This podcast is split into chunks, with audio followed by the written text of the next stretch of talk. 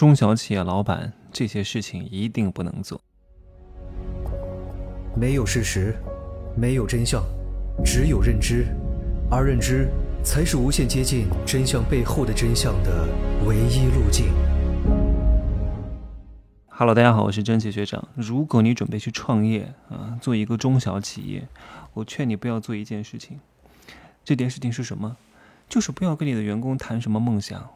你谈梦想吸引过来的人啊，都是一些小白、蠢货，稍微有点能力的、聪明一点的人啊，是不会听你讲这个东西的。什么是领导力？领导力不是你多有领导魅力和人格魅力，这些东西不重要。这些东西就跟长相一样，它是加乘，它不是核心。核心是什么啊？我先跟大家讲一个段子哈。月薪一百万，公司的方向就是我活着的意义。月薪八十万。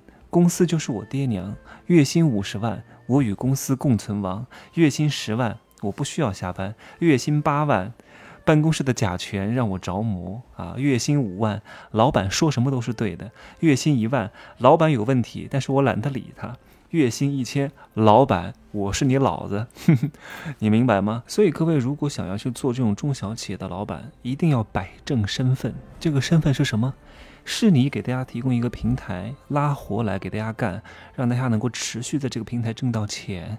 千万不要有领导架子，各位，你是给这些员工打工的，你要清楚，其实你是在做生意的，你不是在做事业的。你的员工也很清楚，你是在做生意，不是在做事业。他不会跟着你一块儿拼的。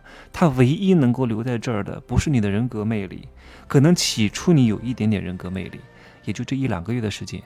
一两个月之后挣不到钱，你的人格魅力啊，都会被别人诟病的。你事儿怎么这么多，还天天管我迟不迟到？你一毛钱都没有让我挣到，我不走就不错了，你还管这么多事儿？所以各位哈，中小企业老板就是要让你的员工赚到钱的，这才是你唯一的价值就在这里。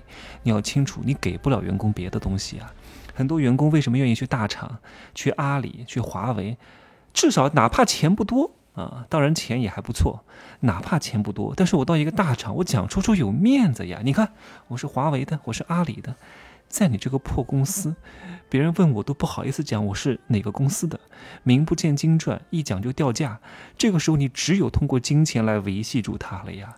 如果又给不到钱，讲出去又没有面子，也没有社交货币，你还天天对他颐指气使啊，还不能好言好语好语的待他，还不能哄着他，还不能让他舒适和快乐，他为什么要留在这里呢？对不对？你要弄清楚这一点，你就知道你刚开始创业应该是一个什么样的身份和态度了。所以我劝各位，如果真的想做生意，哈，就是能减少人员就减少人员，能外包就外包。